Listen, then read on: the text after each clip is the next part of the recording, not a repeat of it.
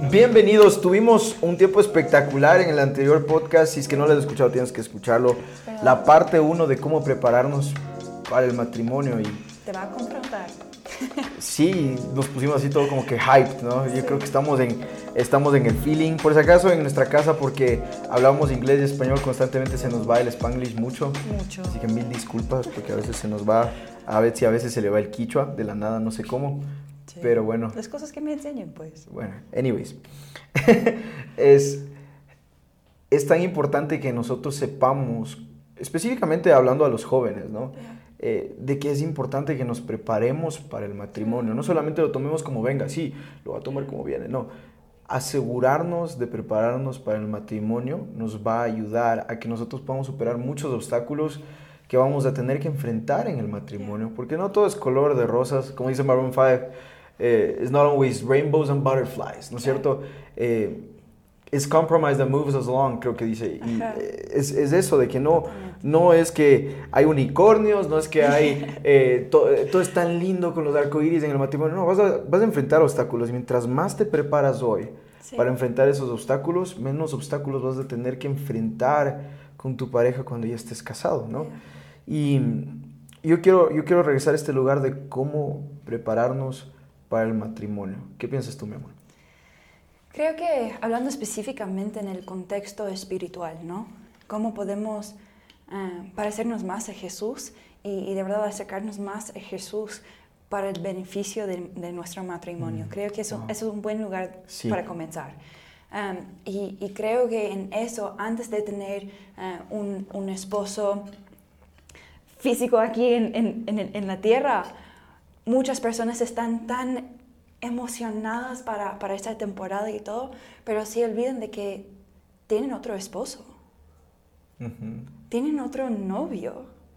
Y, y muchas veces no se enfoquen mucho en lo que es enfocarte en el hecho de que Jesús sea tu novio, tu esposo, y aprender a, a estar bajo su liderazgo, aprender a, a seguirle, a rendir cuentas, a entregarte totalmente a Él.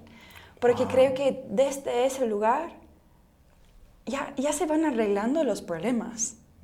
Si vas cachando lo que es tenerle a Jesús como esposo, ya vas a sanar un montón de cosas y también ya vas a, a tener tus estándares tan bien puestos que no vas a estar mirando a un man X de la calle que no se parece para nada a Jesús, sino vas a ya tener eso en mente de que si, si este chico no se parece a Jesús, no vale mi tiempo. So good. No Say vale that la again, please. Say that De again. verdad, si, si este, este chico que estoy conociendo no se parece tanto a Jesús, entonces no vale la pena meterme por ahí. Me encantó eso, baby. ¿Qué piensas tú? No, es que, eh, ¿te acuerdas que un día vino un muchacho acá a mi oficina? Me dijo, Steven, quiero conversar contigo. Y me, me pregunta, eh, ¿cómo?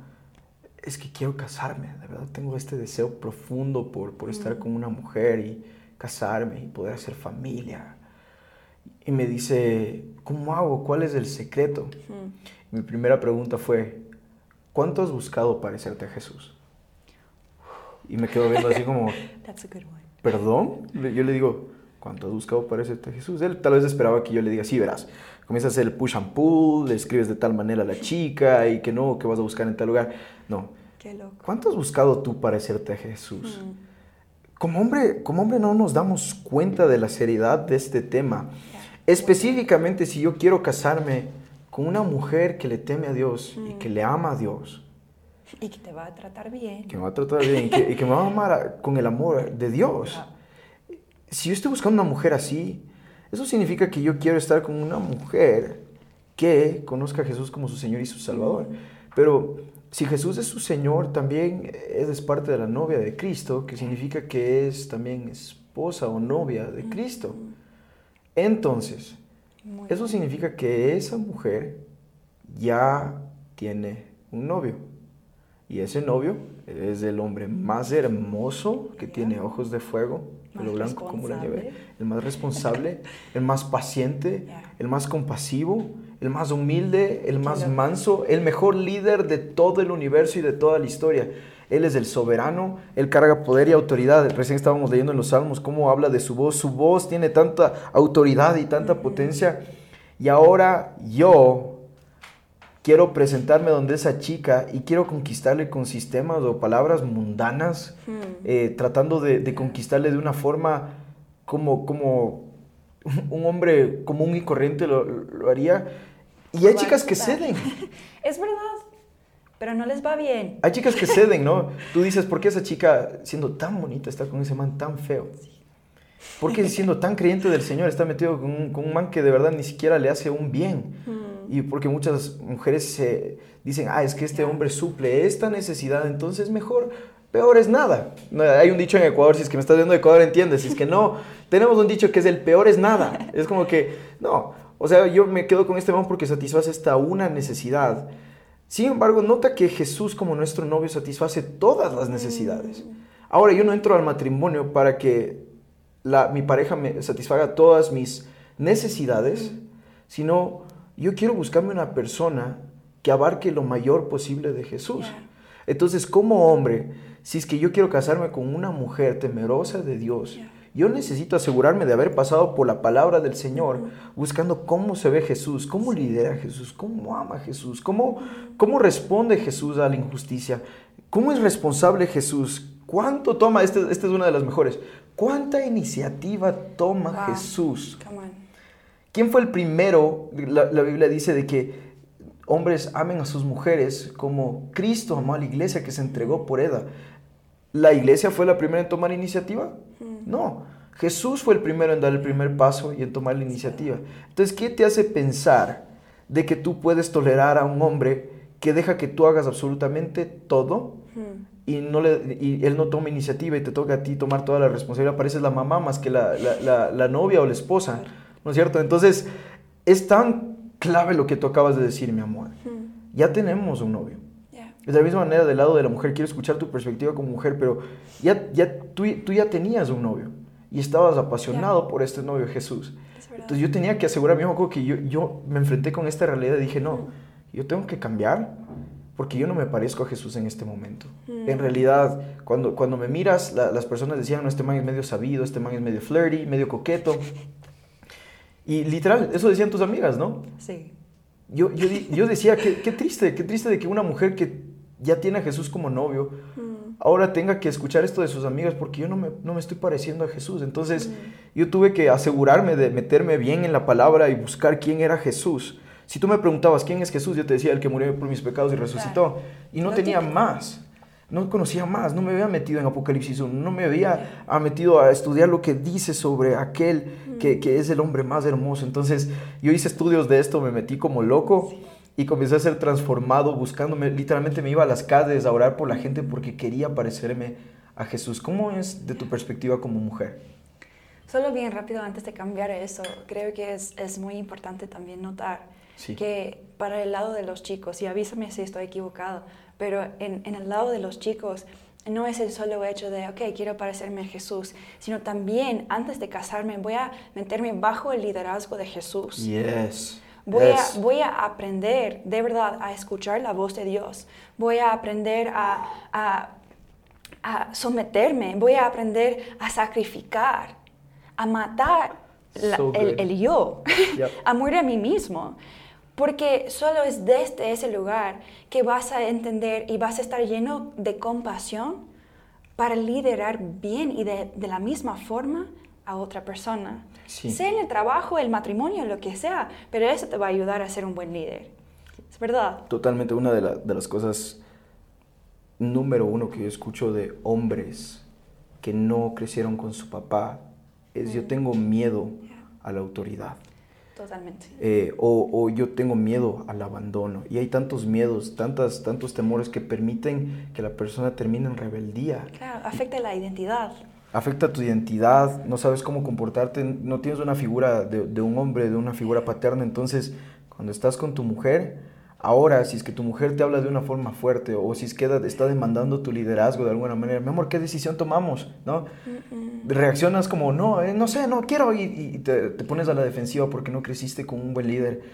Baby, es una crack por si acaso, pero es tan importante que el hombre crezca bajo el liderazgo de Jesús también. Claro. Absolutamente. Para aprender igual, porque esas cosas no te provocan el enojo, sino que puedes responder de verdad desde el Así corazón del Señor por esa persona. Um, ahora ya hablando de la parte de las mujeres, ¿no? Creo que eso es tan importante porque en Jesús, bajo el, el mejor liderazgo, bajo el, no sé, la- el mejor ejemplo de la autoridad en nuestras vidas, que nos de verdad nos, nos entiende, ah, tiene compasión por nosotras. Ahí es el mejor lugar, de verdad. Es el mejor lugar de aprender a someternos. Mm, wow. Porque es un lugar tan seguro para practicar eso. Para aprender de verdad a decir, ok, Señor, doy mi 100%. Ujú. No voy a reservar nada, Así es. sino me entrego 100% a ti. Donde sea que tú me llames, yo voy. Y solo es ya desarrollando esa mentalidad que cuando te cases y, y tu esposo siendo la cabeza del hogar, claro, estamos, estamos trabajando juntos en, en la misma cosa, estamos siendo tipo teammates en esto, pero reconociendo que el, el hombre es la cabeza del hogar Sí.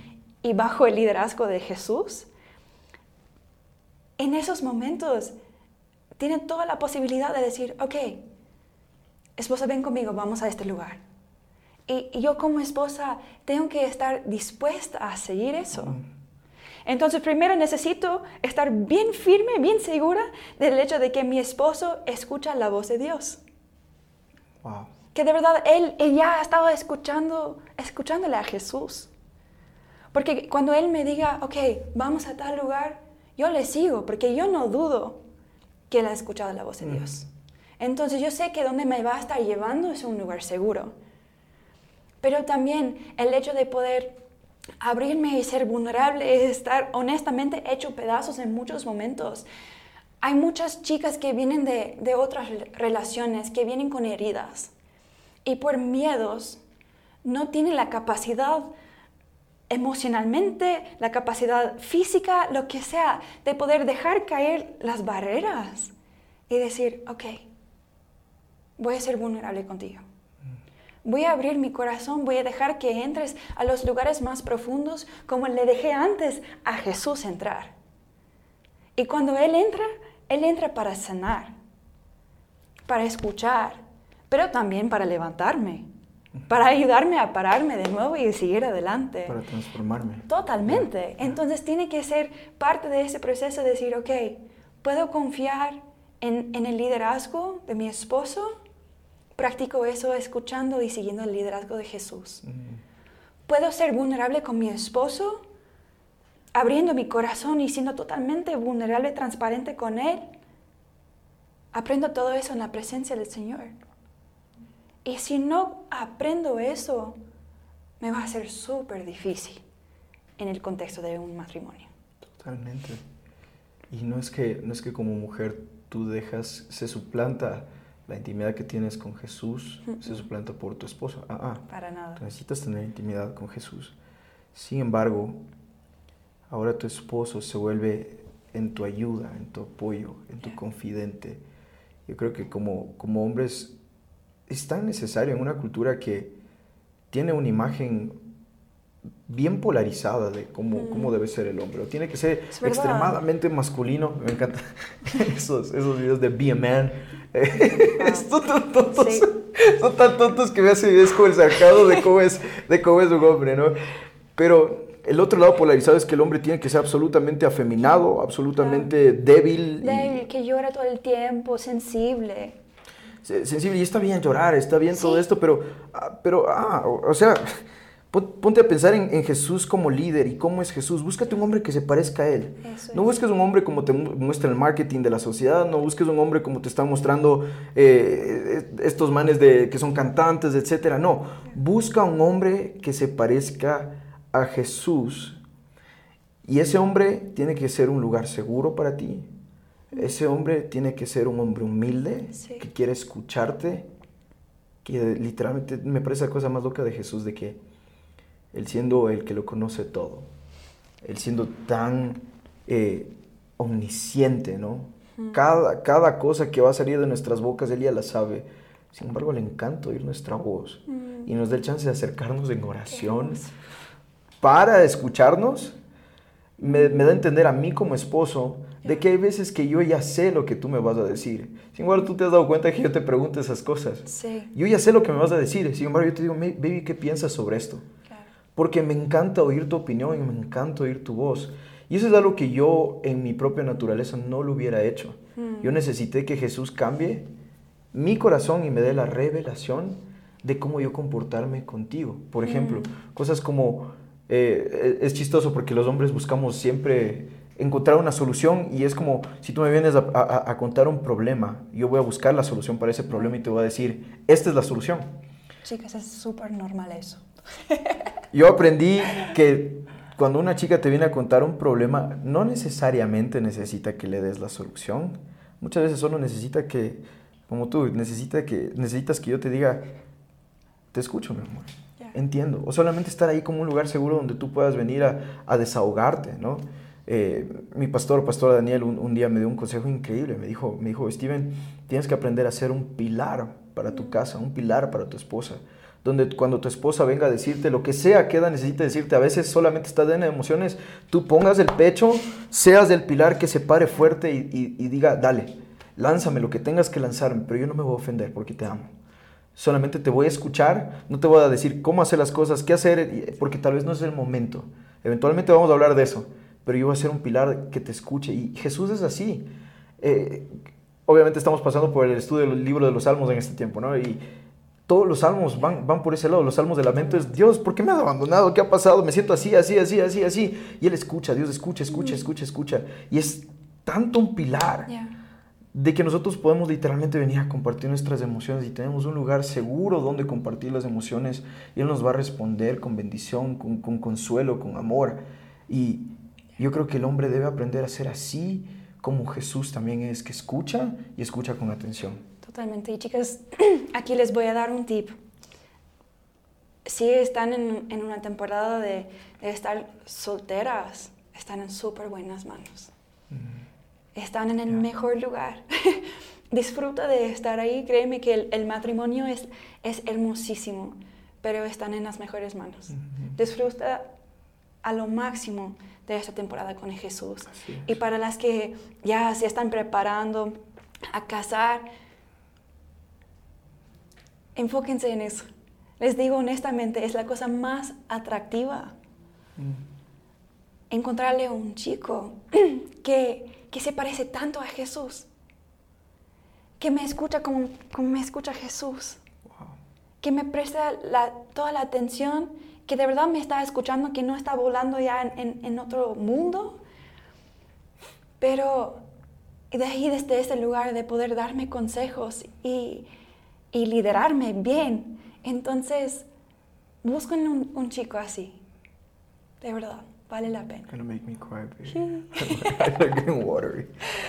Yo, yo- puedo sentir la presencia de Dios en esto. Simplemente, mientras vamos terminando, yo quiero que tú sepas que en este momento tal vez tú tienes toda la presión social, tal vez tienes todos estos conceptos que se han ido construyendo en tu vida de, de- quiero adorar, no sé por qué siento tanto la presencia de Dios, pero um, vale la pena acercarse tanto a Jesús. Creo que es tal vez la mejor preparación que vamos a tener para el matrimonio. Vale la pena acercarte tanto a Jesús, tanto a su corazón, que como hombres nos parezcamos mucho más a Él, que como mujeres se parezcan mucho más a Él, que en el momento que nosotros nos acercamos a la persona, ¿no es cierto?, que, que- con la que decidimos que vamos a pasar el resto de nuestras vidas. Nosotros no le ofrezcamos a la, como dice mi papá, pasan gato por liebre, ¿no? No, no, no le pasemos gato por liebre a la pobre chica, de que piensa de que se va a casar con un chico que es guapo, que es alto, que todo eso, pero en el momento de estar ya juntos, el man termina siendo un terrible fracaso, vago, enojón y todo esto. No. Nosotros siempre buscamos encontrar a la persona correcta, ¿no? A la persona perfecta, es lo que dice la gente. Pero ¿por qué no te aseguras tú de ser la persona correcta? Y la persona correcta es aquella que busca todos los días en parecerse mucho más a Jesús. Entonces te doy aquí un tip súper práctico. dos cosas. Métete en oración como loco. Métete en oración como loco. Pregúntale a Él, ¿qué sientes Dios? ¿Qué sientes? Cuéntame tus emociones. ¿Cómo haces tú? Pídele su, li- su liderazgo. Pídele que te enseñe el cómo ser liderado por Él. Y segundo, busca en las escrituras como loco. ¿Quién es Jesús? ¿Cómo es Jesús? ¿Cómo se comporta? Mira los momentos cuando actúa con gracia, con compasión, con misericordia, en verdad. Y eso te va a transformar para siempre. Amén. Eso es. Gracias, mi amor. Quiero darte un beso. Te voy a dar un beso al frente del horno. Solo para incomodarles un poquito. Vamos a seguir con el siguiente podcast, no te lo puedes perder. Comparte esto con un amigo o una amiga que tal vez ellos necesitan Con tu escuchar. novio, con con tu tu novio, novia. con tu novia, por favor. Tal vez ellos necesitan escuchar esto que tal vez sus padres no les dijeron, pero es tiempo de que se levanten parejas que se parezcan a Jesús. Dios te bendiga.